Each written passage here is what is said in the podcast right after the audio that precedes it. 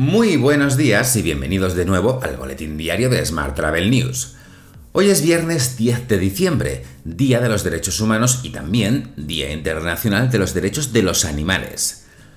Yo soy Juan Daniel Núñez y esta es la edición número 833 de nuestro podcast diario. Hoy comentamos el llamamiento de la OMT contra las restricciones de los viajes y desvelamos cuáles son las ciudades españolas más navideñas. ¡Comenzamos!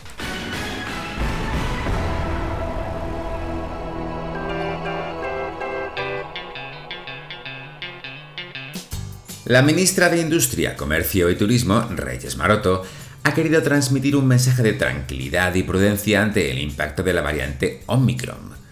Todo a la espera de los informes de los expertos sanitarios para saber su alcance real.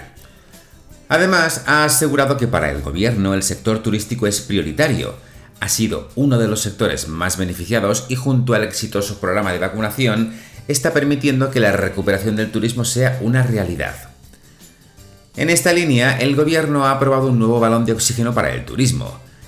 El Consejo de Ministros ha dado luz verde a tres paquetes de ayudas que suman 720 millones de euros para impulsar el sector turístico, uno de los más dañados por la COVID-19. El primer paquete, de 565 millones de euros, se destinará a financiar proyectos que mejoren la competitividad del sector. Más asuntos. La Organización Mundial del Turismo, OMT, hace un llamamiento contra la imposición de restricciones generales a los viajes. Países de todas las regiones del mundo expresaron su solidaridad con los estados de África Meridional y piden el levantamiento inmediato de las prohibiciones de viaje impuestas a determinados países, así como el respeto por la libertad de los desplazamientos internacionales. Cambiemos de asunto. Más del 60% de los españoles prevé viajar por el país este invierno, según el último estudio de Allianz Partners. Según este mismo informe, los españoles, italianos y estadounidenses son los viajeros que más importancia dan a las escapadas de invierno. Y hoy te cuento que TUI Spain ha lanzado su nuevo consolidador de vuelos, TUI Air Cruiser. El nuevo motor de búsqueda da acceso a más de 3 millones y medio de tarifas netas, promociones especiales y tarifas de consolidación.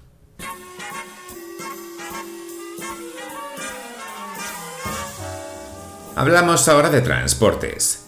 Ryanair ha incorporado a su equipo directivo en España dos nuevos talentos para seguir impulsando su posición estratégica en la península ibérica. Elena Cabrera asumirá el rol de Country Manager para Marketing, Relaciones Públicas y Comunicación en el mercado español y portugués. Mientras, David Simón Santiñán asumirá responsabilidades como Director de Asuntos Públicos para ambos mercados. Más temas. Cathay Pacific será la primera aerolínea asiática en llevar HBO Max a cada asiento. La aerolínea de origen hongkonés estrenará la marca HBO Max a partir del 1 de enero del próximo año, ofreciendo más de 200 horas de contenido en los respaldos de cada asiento. Y Lufthansa ha recuperado su cama de tarifas Surprise, con la que los clientes optan a vuelos sin conocer el destino por un precio más bajo de lo normal. La compañía alemana ofrece ahora nueve rutas en función de las características del destino que parten desde Frankfurt o Múnich. Por 69 euros puedes reservar un vuelo sin saber tu destino.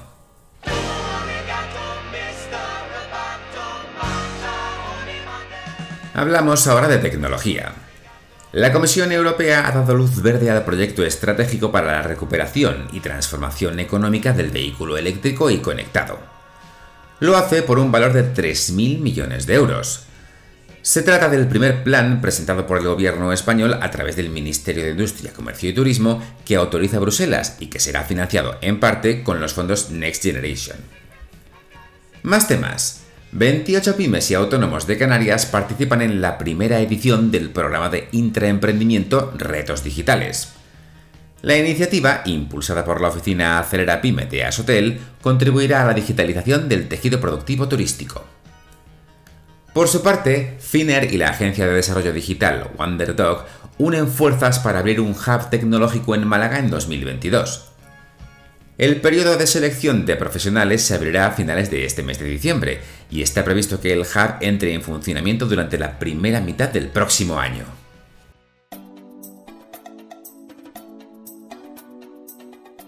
Vamos con la información sobre destinos.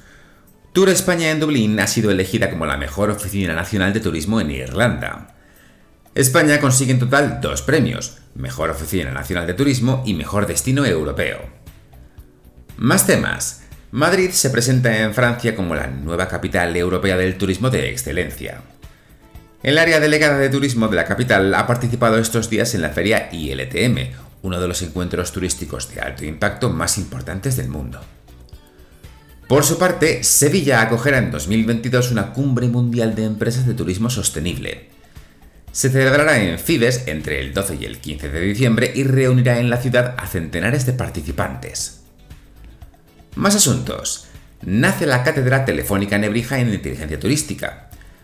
El objetivo de esta nueva cátedra es abordar los retos planteados por la transformación digital y la adopción tecnológica del sector turístico en toda la cadena de valor, desde el I+D hasta el consumo de los servicios. Todo ello sin olvidar los sistemas basados en inteligencia artificial, que implican una mayor eficiencia de los procesos de gestión y una mayor capacidad de anticipación. Y hoy también te cuento que Vigo y Madrid han sido elegidas como las ciudades con más espíritu navideño de España. Esto según un estudio de la compañía buscounchoyo.com. A continuación, Barcelona y Huelva son las predilectas para viajar durante la época de Navidad, de acuerdo con una encuesta nacional a más de 1.500 viajeros.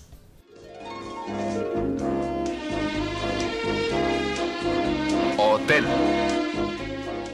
Terminamos hoy con la actualidad hotelera.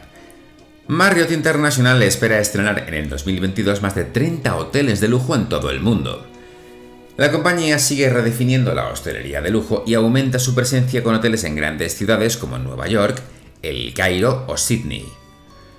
Mientras, W Hotels debuta en Italia con la apertura del W Roma. Y Melia presenta The Melia Collection, una nueva colección de hoteles singulares de lujo para el viajero que busca autenticidad y conexión con el destino. El Hotel Mason Colbert y el Villa Marquis, ambos en París, el Serengeti Lodge en Tanzania, el London Kensington en Londres, el Desert Palm en Dubai y el Hacienda del Conde en Tenerife son ahora Member of Melia Collection. Cambiamos de asunto. 14 hoteles se han unido ya al programa ITH Save Hotel. Como sabes, es el programa diseñado y desarrollado por el Instituto Tecnológico Hotelero con el apoyo de la Secretaría de Estado permite proporcionar a los empresarios hoteleros soluciones para rehabilitar sus instalaciones energéticas. Y por último te cuento que Paradores donará a Cruz Roja el importe de todo el chocolate que venda esta Navidad en beneficio de los niños de La Palma.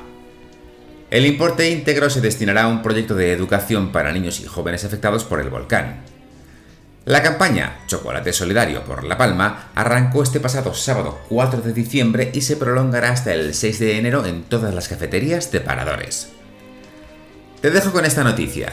Muchas gracias por seguir nuestro podcast y por dejarnos tus valoraciones y comentarios en iBox y en Apple Podcast. Tienes más información, como siempre, en smarttravel.news. ¡Feliz fin de semana!